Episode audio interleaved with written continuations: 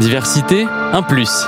Se connaître pour faire reculer les discriminations avec les échanges franco-allemands, un programme soutenu par le Fonds citoyen franco-allemand et produit par Radio Aviva.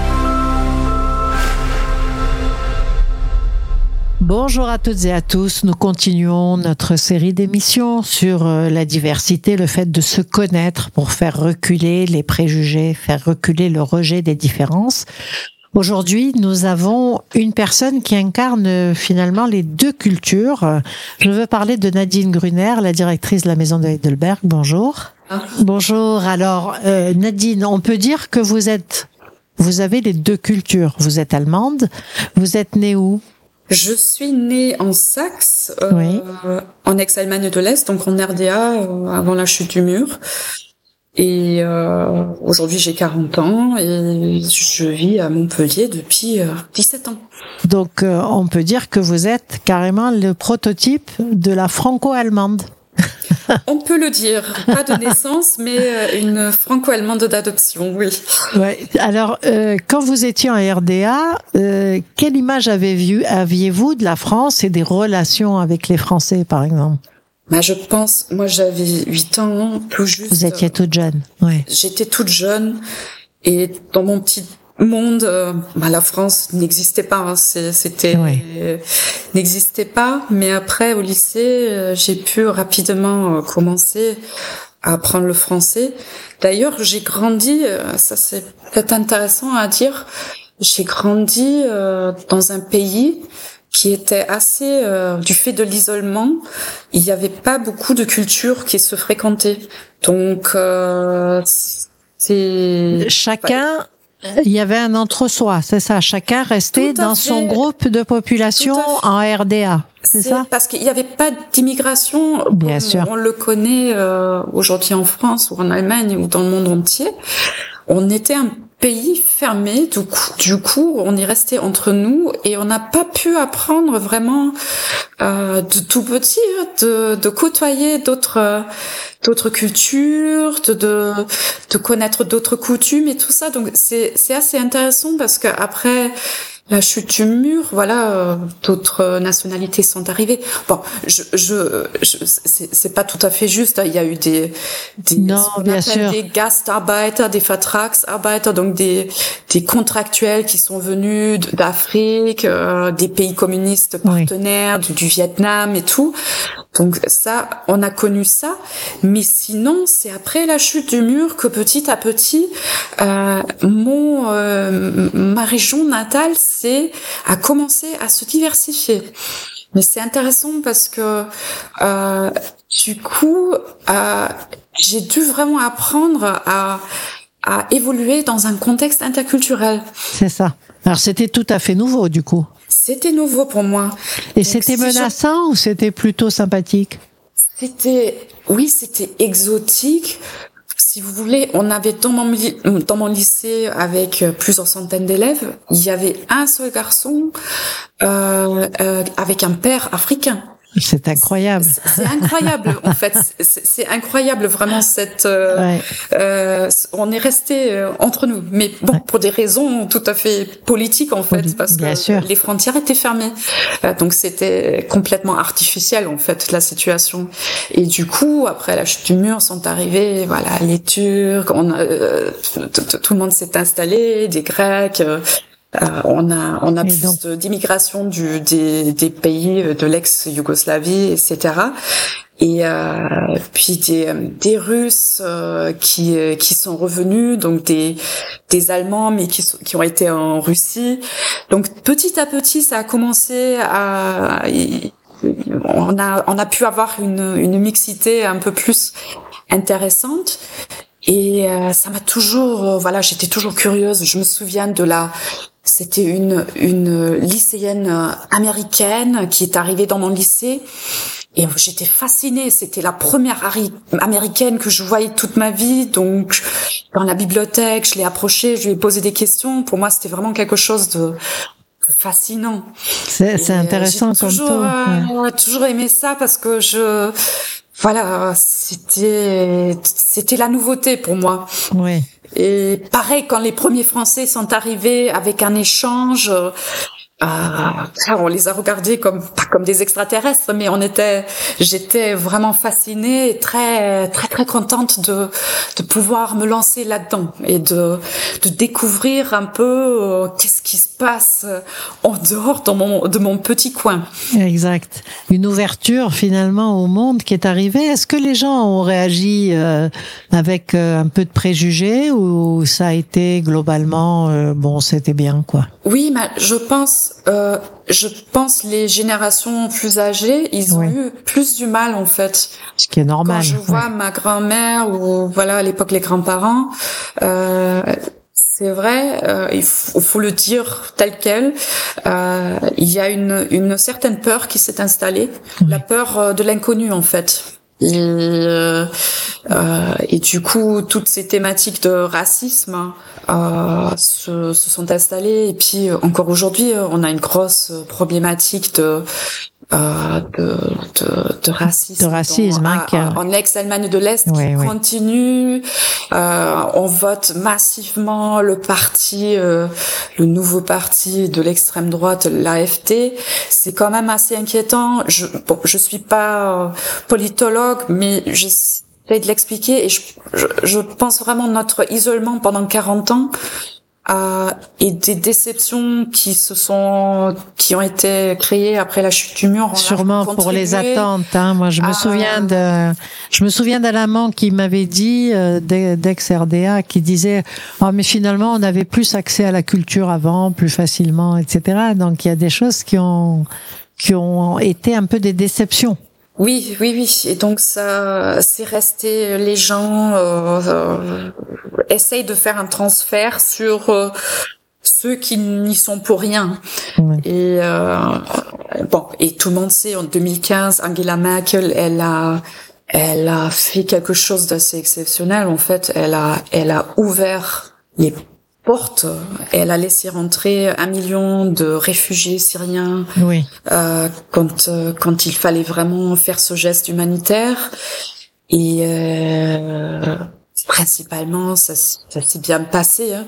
Ça s'est bien passé, mais c'était un sacré défi aussi pour euh, pour l'Allemagne réunifiée. Donc, je pense aujourd'hui, on peut dire que l'Allemagne, autant que la France, nous sommes un pays d'immigration et, et en fait on est on en a même besoin parce que euh, nous sommes une, euh, une euh, nous avons une population vieillissante avec une démographie qui bat de l'aile qui manque de main d'œuvre, donc euh, bien sûr, les donc gens sont les bienvenus. Socialement, les bienvenus. socialement, économiquement, c'est c'est nécessaire. Et euh, et le c'est vrai que les les partis qui ne veulent pas d'immigration euh, font peur aux gens avec ça, c'est c'est bien connu. Alors euh, c'est est-ce qu'il y a il y avait un procès il y a toujours un processus de d'intégration des populations qui viennent d'ailleurs ou alors elles, elles découvrent la culture allemande au fur à mesure? Est-ce qu'il y a, comme dans certains pays, des stages sur la citoyenneté, etc. Oui, euh, tout le monde, voilà, il y a des cours d'allemand et tout. On, on, fait en sorte à ce que ça se passe le mieux possible, à ce qu'ils soient logés et tout. Je pense notamment à un exemple intéressant de Heidelberg, ils ont, euh, qui est en lien avec le manque de main d'œuvre. Ils ont créé ils appellent ça en anglais Welcome Center, donc un centre d'accueil. Et c'est un, euh, mais pas centre d'accueil, voilà premier accueil, mais c'est vraiment euh, un, un, établissement qui accompagne les nouvelles arrivants dans leur insertion professionnelle. Donc on va leur proposer les cours d'allemand, on va essayer de leur trouver des jobs, on va essayer de, de les accompagner dans les démarches administratives. Donc on fait plein de choses pour euh, pour vraiment attirer euh, euh, les mondes, euh, voilà, les gens qui viennent de l'extérieur. C'est c'est plutôt intéressant en fait ce qui se fait. Euh, il, il, y a une demande, il y a un, un grand besoin. Et à Heidelberg par exemple, on a toujours été. Il y a euh, c'était. C'est la ville jumelle de Montpellier d'ailleurs. Il y a une maison de Montpellier à Heidelberg. Tout donc il faut savoir. Tout et euh, ça a été ça a été une zone, c'est une région aussi où il y a une vie étudiante euh, importante. Carrément, une très grande euh, université. Euh, ouais, c'est en cela que euh, la ville ressemble à Montpellier aussi. Oui, c'est ça. Et avant, il y avait des Américains, des, des, des, soldats américains. Donc déjà, Heidelberg en soi, ça a toujours été euh, très très biculturel, multiculturel. Le monde entier vient vient à Heidelberg pour visiter et ceux qui veulent y rester sont, sont les bienvenus, surtout s'ils viennent, s'ils viennent avec des, des compétences. Et, et c'est vrai, il y a Heidelberg même dans les anciens euh, lotissements euh, qui hébergeaient les, les soldats américains.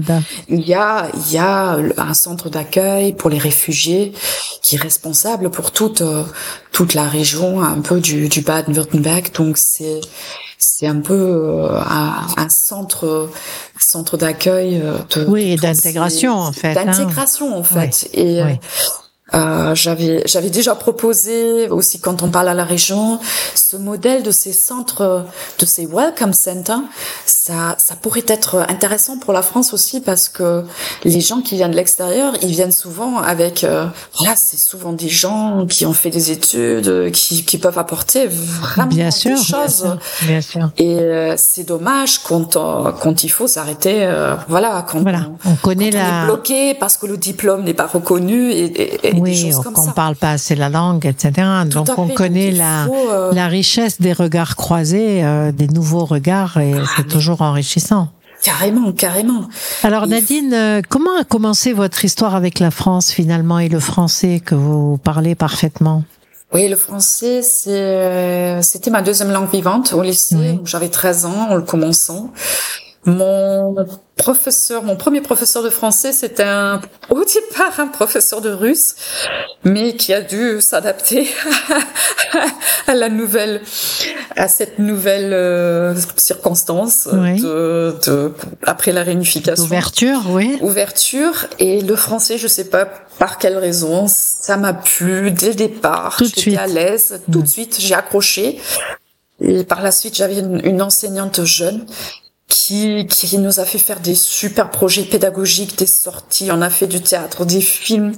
Et du coup, elle a renforcé euh, mon amour pour la langue de Molière. Oui. Et c'est venu comme ça. Et après, quand il a fallu choisir tes études, à l'époque, ça se faisait encore, euh, voilà, il fallait feuilleter un livret.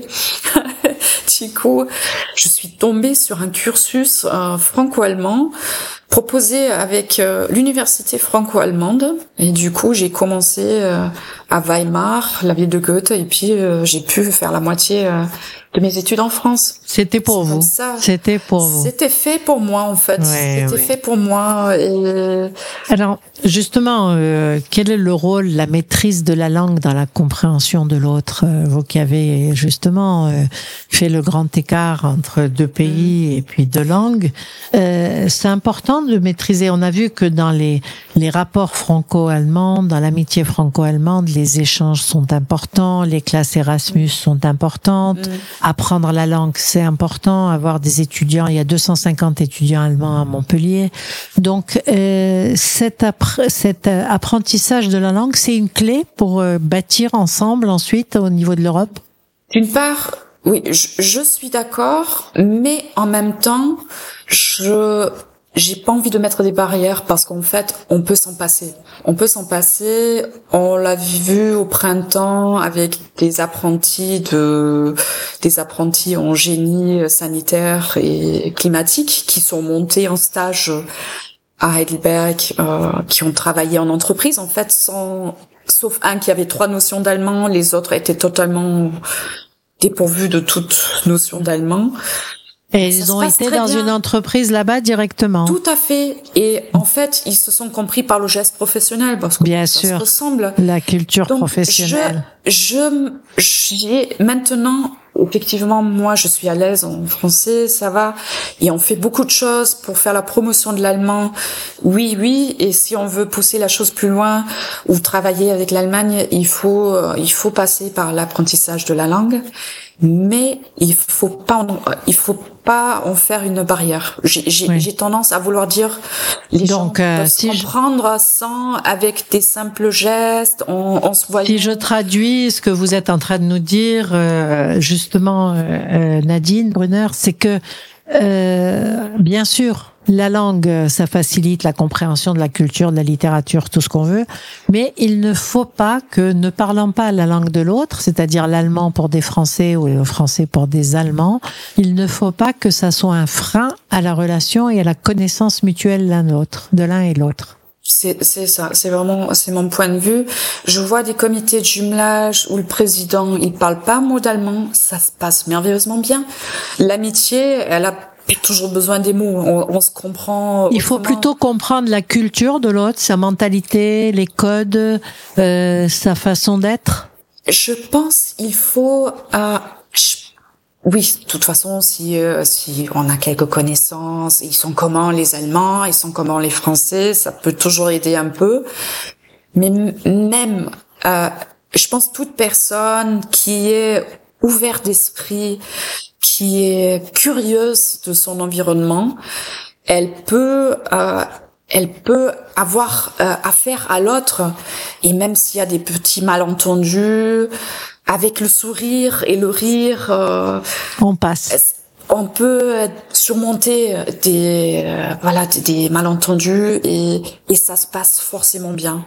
Je suis profondément convaincue qu'on qu'on que même sans avoir euh, des notions d'interculturalité, euh, il suffit d'une curiosité de base, oui, de, une envie vraiment de savoir mais d'où tu viens, comment ça se passe chez toi, j'ai envie de savoir euh, je, qu'est-ce que c'est, qu'est-ce que tu manges ici, pourquoi tu, à quoi sert tel outil que je ne connais pas. Et c'est parti. Et l'autre, il sera extrêmement content de pouvoir transmettre un peu euh, une, une part de sa de sa culture. Oui, il n'en faut pas plus. Je j'ai vraiment envie de dire il faut mettre les euh, il faut mettre il faut mettre aucune barrière en fait. En tous les cas, merci pour ces paroles. C'est très très optimiste et très favorisant hein, de, de, des relations. Je trouve que c'est très important. Euh, Est-ce que vous euh, justement, on voit bien la démarche que vous avez faite? Euh, vous êtes à la maison de Heidelberg, c'est-à-dire vous mettez en avant euh, la culture allemande ici et les relations.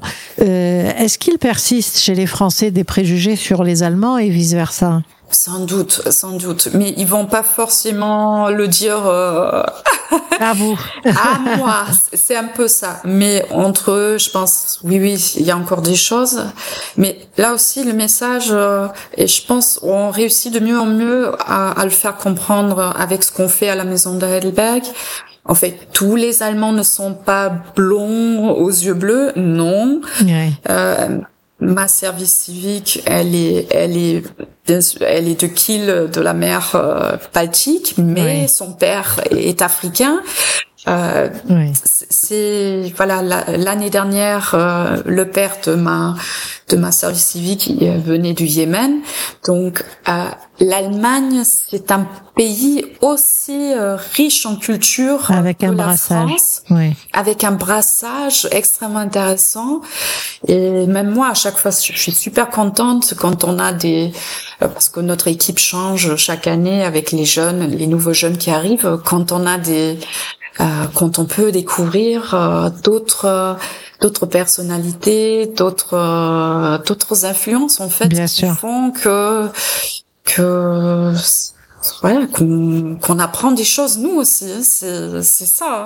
Bien ça sûr, qui me passionne. tout à fait. C'est de s'enrichir l'un l'autre. Hein. C'est le, le, principe même de la diversité. Alors, euh, on va porter un regard. Euh, on est dans une civilisation, une période où beaucoup de jeunes et de moins jeunes d'ailleurs sont sur les réseaux sociaux, donc un peu enfermés comme ça dans un groupe entre soi. Euh, beaucoup de fake news, un peu de complotisme, etc. Le, le racisme et l'antisémitisme montent dans tous les pays. Est-ce que euh, c'est quelque chose que comment vous voyez ça vous euh, avec votre double culture justement. Euh, en Allemagne, il y a eu énormément d'actions après-guerre pour comprendre la guerre, etc. Et, et avoir cette analyse de la mémoire pour se prévenir de, de des répétitions, bien sûr. Donc, euh, le fait qu'il y ait une montée actuellement de, de, de ce racisme, l'antisémitisme, la xénophobie, est-ce que, bon, on voit ça dans beaucoup de pays? Euh, dans un pays comme l'Allemagne, on ne s'y attendait pas, en France non plus d'ailleurs. Donc comment voyez-vous ça, vous? Est-ce que c'est quelque chose à combattre? Il y a des moyens? C'est une vraie réalité? C'est non, non, mais je, je suis d'accord. Hein, c'est ce que vous dites. C'est c'est une réalité euh, qui nous préoccupe beaucoup, mais je suis profondément convaincue aussi que nous avons ce que nous faisons à Montpellier et dans les environs, euh, ça contribue à euh, à, à garder, euh, à faire vivre cette entente entre les peuples. On est très très euh, soucieux face voilà les dernières législatives. Euh, si je ne me trompe pas, sur les 49 postes à l'Assemblée nationale, 16 sont sont occupés par des députés du Rassemblement national. Oui.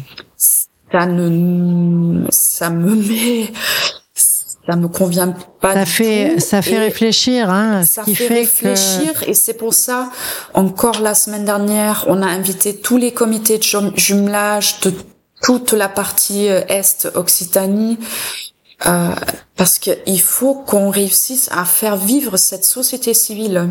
Oui. Parce que eux, ils vont tout faire pour euh, pour arrêter la mobilité, euh, l'autre ou l'étranger, il est pas bienvenu.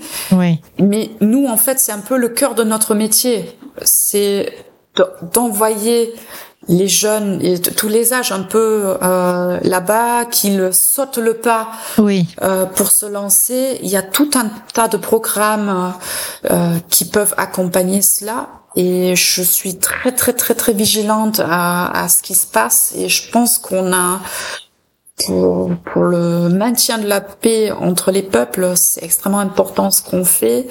Et si, euh, si ce qu'on fait pour la relation franco-allemande, si, si on pouvait pas faire ça, euh, je pense la, la guerre aussi en Ukraine, hein, tout ce qui se passe, qui est horrible. Euh, si on nous enlevait euh, la raison d'être ou les moyens, euh, ça jouerait directement dans les mains d'un dictateur comme Poutine. bien sûr. Donc, bien sûr. En, tout cas, euh, il faut vraiment euh, nous donner les moyens aussi, et effectivement. Euh, des outils comme voilà l'Office franco-allemand pour la jeunesse, le Fonds citoyen. L'OFAGE, c'est très important. Le, le Fonds citoyen fait rencontrer des gens, donc pour rencontrer les gens et pour les motiver. Nous, on, on se considère on est une petite structure, mais on peut, on peut juste lancer des choses et mettre les gens ensemble pour qu'ils se parlent. On peut leur amener des choses. Il y a aussi l'année prochaine, il y a les 60 ans du traité de l'Élysée, le retour de la quinzaine franco-allemande en Occitanie euh, en avril 2023. Donc, on, on prévoit tout un tas de projets pour maintenir cette curiosité, l'ouverture vers l'autre. Voilà, donc vous êtes en train de nous dire, euh, Nadine Gonner, que euh, cette cohésion sociale, cette paix, cette lutte contre le racisme et l'antisémitisme et la xénophobie, le rejet de l'autre, le rejet de la différence, euh, il faut militer pour que les gens se connaissent, pour faire tomber les travers qui sont en train de, de finalement de, de gangréner nos démocraties. Ah, tout à fait.